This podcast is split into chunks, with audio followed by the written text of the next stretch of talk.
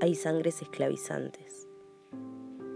Uno siente que lo que se trae no se cuestiona. Agacha la cabeza y se convierte en víctima inmodificable de un bolso que no decidió traer a cuestas y que encima pesa. La puta que pesa. Uno también puede cuestionar y hacerse libre de esos vínculos que, aún compartiendo el mismo líquido, lastiman. No toda familia contiene. No toda familia hace bien. No toda familia está destinada a querernos.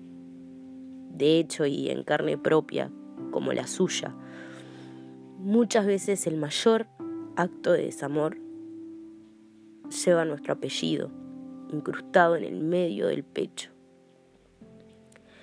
También de ahí podés elegir retirarte y dejar de insistir. Hay sangre que une y salva. Hay sangre que también nos quiebra en pedazos. Hay sangre que hiere. Y lamentablemente hay sangre que mata. Y uno tiene el as en la manga sin saberlo. Irte de un destino incuestionable te libera, te hace libre, te permite volver a armar la familia que querés. El nombre que nos duele, el espacio que ocupaba ese que uno decide abandonar cuando planta la bandera del hartazgo, ya no importa un carajo. Si te duele, ese es el límite. Hay cosas que no se negocian. La sangre que nos rompe, tampoco.